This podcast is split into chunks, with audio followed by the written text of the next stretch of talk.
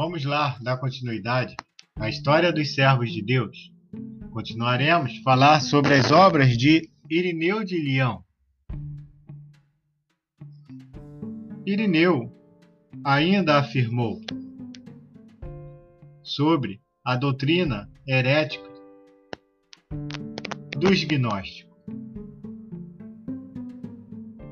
Arrancar-lhes a máscara e fazer conhecer sua doutrina já é uma vitória sobre eles. As fontes dessa obra estão nos próprios escritos gnósticos. Em Clemente de Roma, na exegese de Papias, na primeira apologia de Justino, que ele estudou a fundo.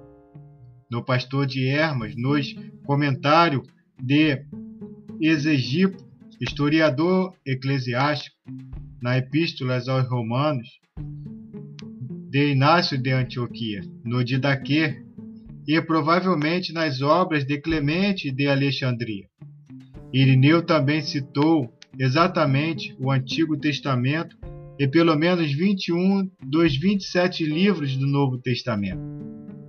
A outra obra de Irineu, conhecida como Exposição da Pregação Apostólica, o mais antigo catecismo da Igreja, apresenta as doutrinas básicas da proclamação apostólica, uma apologia para os cristãos. Irineu não foi um pensador sistemático, mas na exposição ele começou com Deus Criador, seguiu pela história da salvação, chegando até a consumação final. Por muito tempo, essa obra era conhecida apenas pelo nome, mas foi descoberta uma tradução armênica em 1904. De outro, escritos de Irineu, conservam-se apenas fragmentos, em especial sua carta a Floriano, presbítero da Igreja de Roma, que se tornou gnóstico. Todos os escritos e escritores anti-heréticos posteriores a começar por Tertuliano e depois Agostinho, dependeram das obras dos textos de Irineu. Irineu conhecia os sistemas filosóficos dos gregos, dos egípcios e dos caldeus e dos persas.